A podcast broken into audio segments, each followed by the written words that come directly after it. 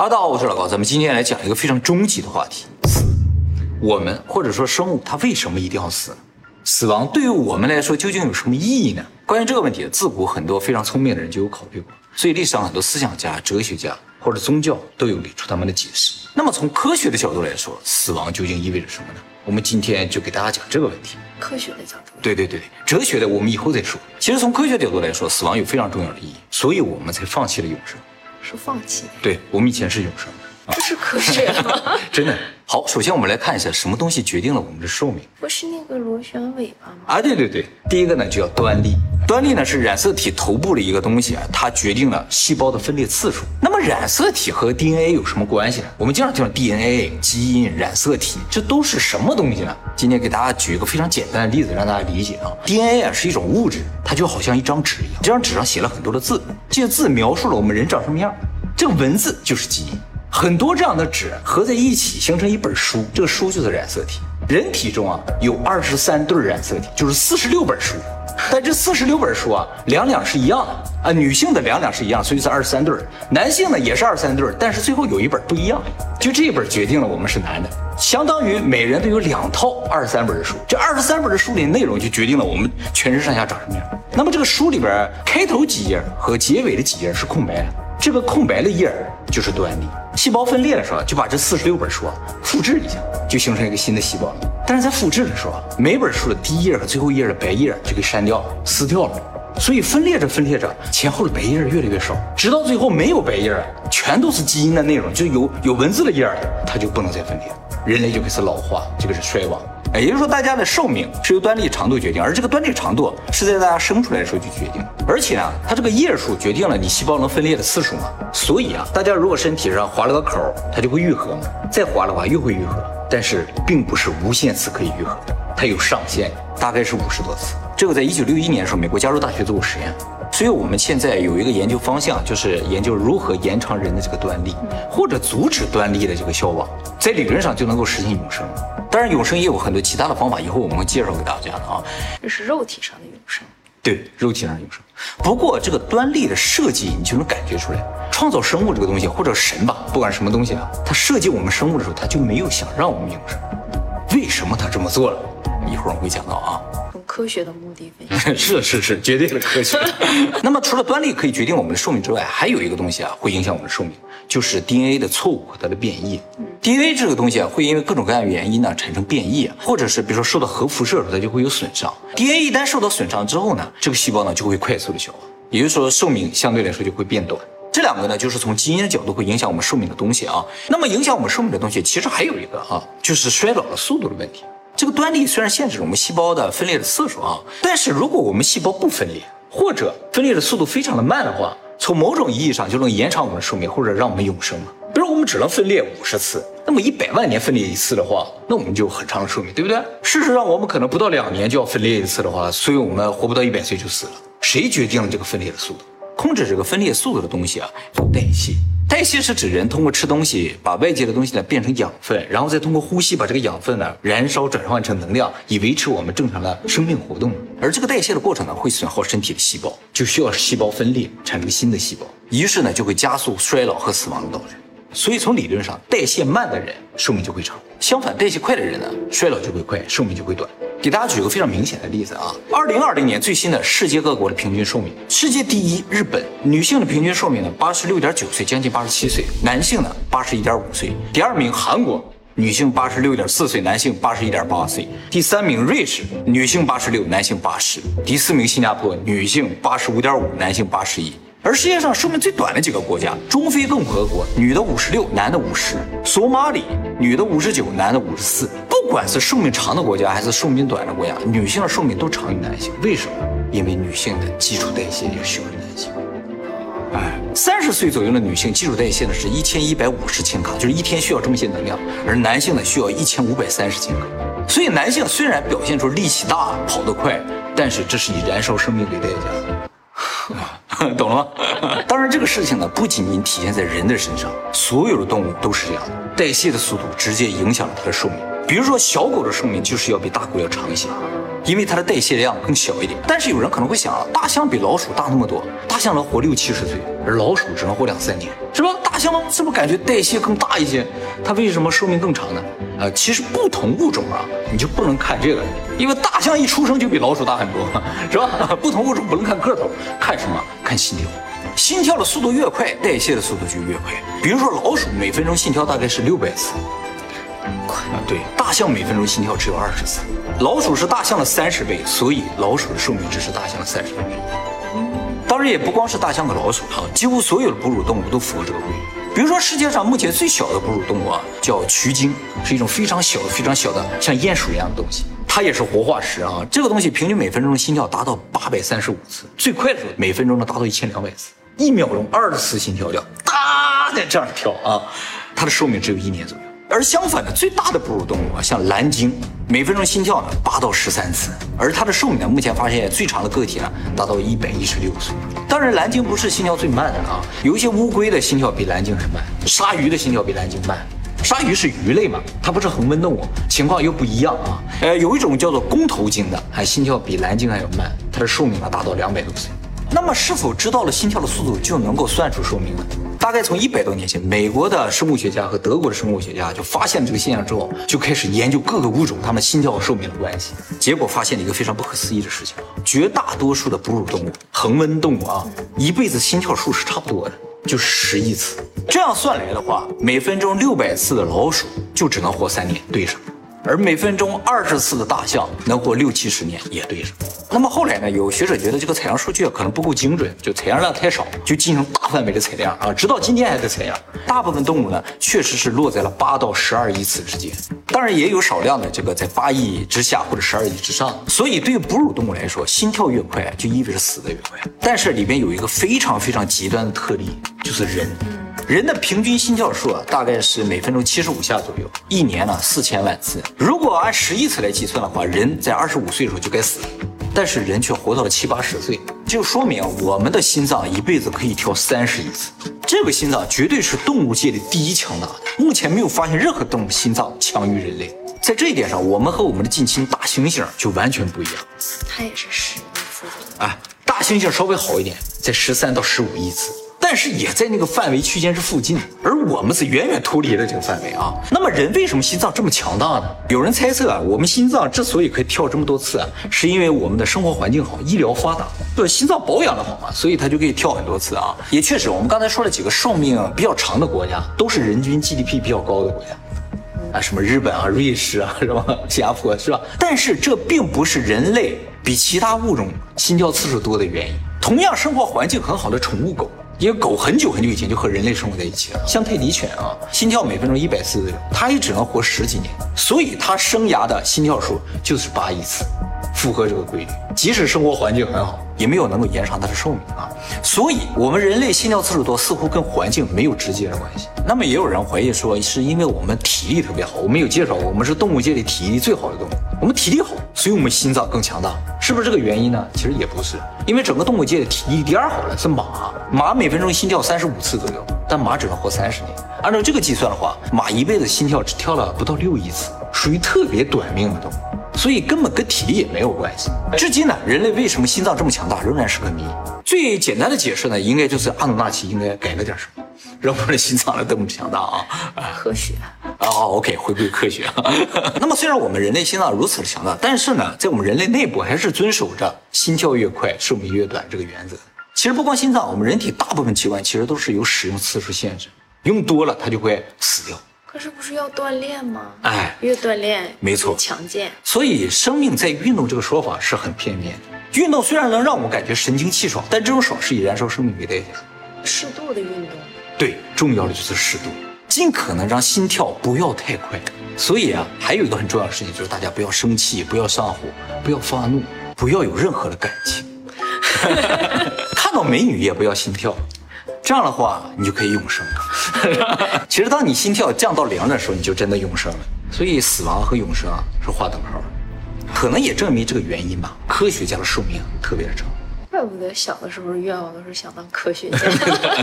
可是运动员的心跳都很慢呀。哎，通过运动可以强健你的心脏，让它以后跳得慢一点，但是之前你已经消耗掉了。那也还行吧，还划算一些。是，但是你不能从头到尾一直在运动，尤其不要做激烈的运动。也不是说运动员寿命就是短，只是脑力劳动者寿命是绝对的长。所以大家尽可能的去思考一些宇宙啊，这心跳速度一慢了，寿命可能就长了啊。可是不运动会肥胖，胖怎么会？就是运动啊，会让你血液循环好，各种养分啊，让你身体状态好，但并不会延长你的寿命，实质上。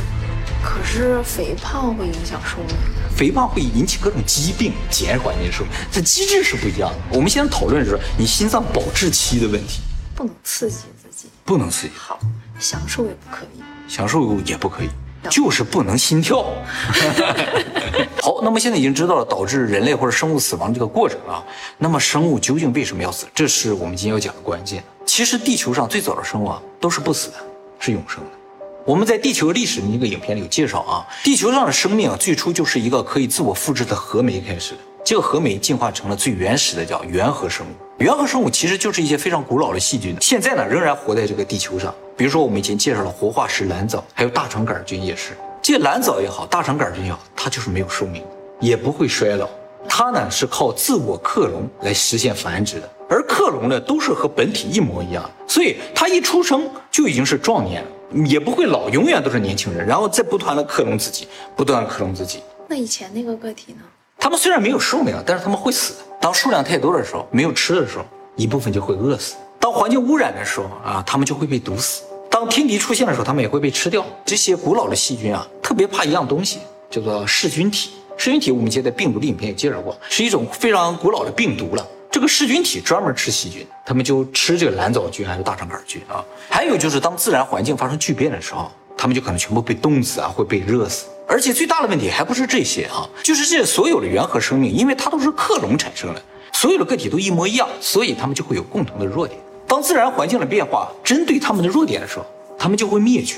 从这一点上，我们稍微延伸一下啊，就是说，如果这个世界上有神或者有外星人，他们是永生的，而且是单体复制的啊，那他们就有同样的弱点。哎，我们只要找到这个弱点的话，我们就可以战胜他们。也许这也就是神呢，还有一些外星人现在没有出现在我们面前的原因。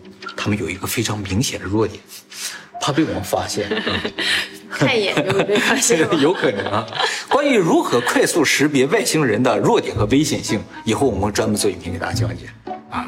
这个能看出来，怎么看？我以后告诉大家啊，一眼就能看出来。没等讲呢，你就被灭掉了，有可能是吧？那么既然这些原始永生生物如此脆弱，动不动就团灭。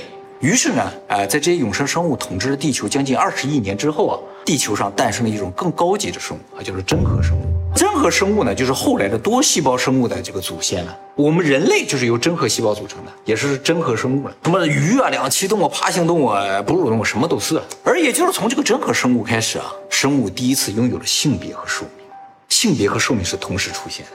这两个东西究竟有什么用呢？啊，哎，首先说一下性别。自从生物有了性别之后啊，繁殖的方式就发生了变化。原先啊，克隆嘛，单体克隆，有了性别之后啊，就需要同一个物种的两个性别结合才能产生后代。这个繁殖的过程变得很复杂，但是有一个好处，可以让自己的后代和祖辈不一样。所以我们和我们的父母长得是不一样的。以前单体繁殖的话，所有人都一样，现在所有的后代和祖辈都不一样。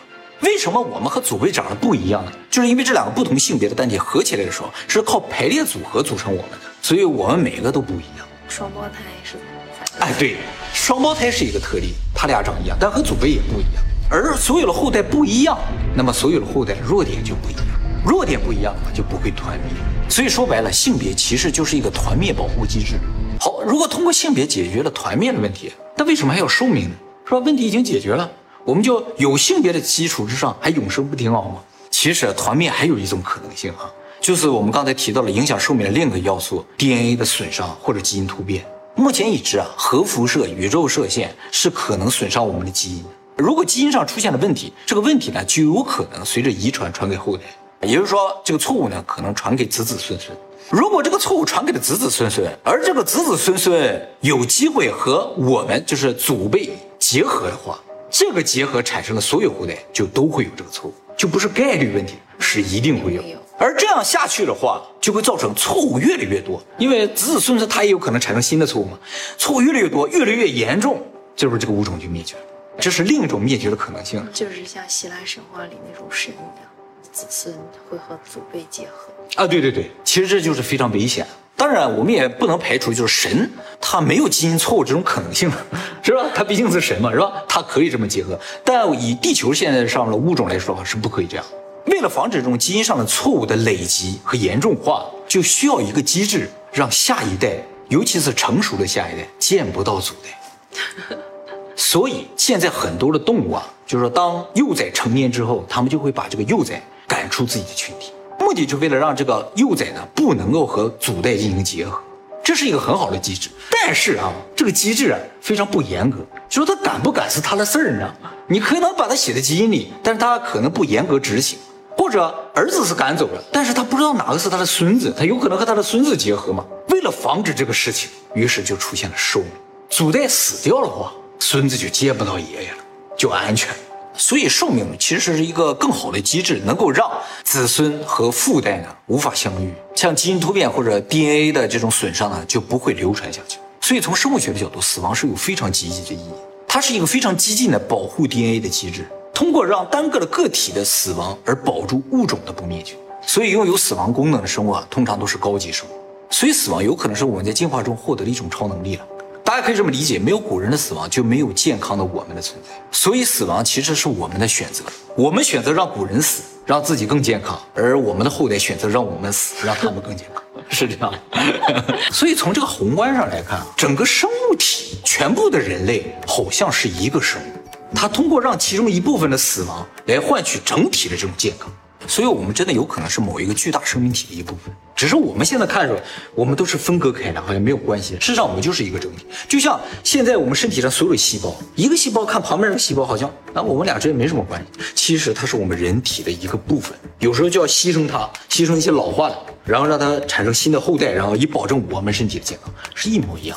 好了，我们刚才说的都是人从科学的角度对于死亡的一种理解和推测啊。那么动物对于死亡是如何理解的？我们以前在最聪明的动物影片中给大家介绍过，就是这个世界上最聪明的一个大猩猩叫可可，它是第一个会使用手语的大猩猩，它会的手语单词超过两千个。它也曾经养过一只小猫，你记得？那个小猫后来出了车祸死掉了，所以它非常难过。我们在那个影片就说它对死有理解。其实怎么知道他对于死亡是有深刻理解的呢？就是一直教这个大猩猩手语的，是美国一个非常著名的动物心理学家啊，叫帕特森。他曾经就为了确认这个可可对死亡是有正确理解的，就问过这个可可好几个问题。他问可可说：“大猩猩会死吗？什么时候会死？”而可可呢，用手语回答。可可说了三个单词：衰老、生病、死。然后呢，他又问说：“死会怎么样？”可可回答：“睡觉。”他又问可可：“死了会去哪里？”然后可可说：“一个非常安心的洞里面。”这个帕特森还特别解释啊，说我从来没有教过这个大猩猩什么叫死亡，我也没有给他展示过什么人类的坟墓啊、陵园的图片，没有过，这是他自己的理解。除了这个可可之外啊，这个帕特森还训练过一只会手语的大猩猩，叫迈克尔啊，这个是世界上第一个会用手语的雄性大猩猩。刚才这个可可是雌性的啊，可可比迈克尔岁数大一点，但是迈克尔死的早一点。是雄性，是雄性。这个迈克尔也被问过死亡的问题啊，他对死亡有类似的理解。他说死呢，就是痛苦和悲伤。我理解的更深刻一些啊，没有可可那么坦然。这个迈克尔啊，会的单词比较少一点，他只会六百个单词。而且啊，这个迈克尔当初被发现的时候，他的母亲啊就在他的面前被猎人用枪打死。所以这个帕特森觉得，他对于死亡的理解更多是对那个场景的描述。据此啊，这个帕特森判断啊，大猩猩是正确理解死亡的，而且呢，有可能除了人类，其他的动物啊，就比如说像大猩猩这种动物，和人类具有类似的死亡观。就说我们其实都没有死过，但是我们对于死后的世界是有一定想象的。感觉就好像在黑暗之中，前面有一个洞啊，发光的，好像就往那个地方去走啊，或者什么，就像濒死体验一样的。可是感觉可可的描述，他对死亡并不恐惧。嗯，他是哲学家一样，是吧？很清晰给你描述，是吧？有黑暗的洞。为什么动物和我们会有类似的对死亡的一种想象？目前还不知道。说明这种死亡的想象或者体验，有可能是写在我们基因里的。就是我们其实是知道死后会怎样。只是不死就不知道了，所以到现在也没有人能够证明这个事情。当然，也有人认为，因为只有这个帕特森能够看懂大猩猩的手语，所以觉得他是对于大猩猩手语的一种过度解释。就是说，你故意往这个方向去解释，他在这画，这这这样你就说是个洞，说不定是个蛋什么之类的之类的。但是呢，呃，关于问到这个问题，大猩猩的表情还有神态的这种展示啊，是类似，就是说确实是有伤心难过，或者是对于死亡有一种无奈，或者说对对，有这种这种感觉的，从表情能看出来，只有他一个人能看懂星星的手语，是他教的，那他可以告诉别人这这些。他告诉别人了，这是那别人为什么不信啊？大猩猩可能不愿跟你说话，你知道吗？好，那么今天就讲了从生物的角度，这个死亡究竟有什么意义啊？当然了，生物的角度就意味着它是非人的这个部分，而人的部分更多的是哲学的部分。关于哲学上死亡的意义呢，以后我们专门做影片给大家讲解。有的狗狗临死之前不是就会走出去，自己默默的死掉。他们会找一个树洞进去，安心的洞嘛，跟大猩猩描述也是一样的，真的很神奇啊！所有的动物都有类似的对于死亡的观念。狗狗虽然没说，但是它们应该也会这么去想。那么听我讲完了之后，你对死亡这个事情有更坦然一些吗？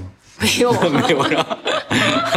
还是想永生。不过我明白的一点就是，还是尽可能不要动为好。那狗就不用遛吗？什么？用不了，三十分钟。燃烧生命啊！我现在都不想站起来，你知道吗？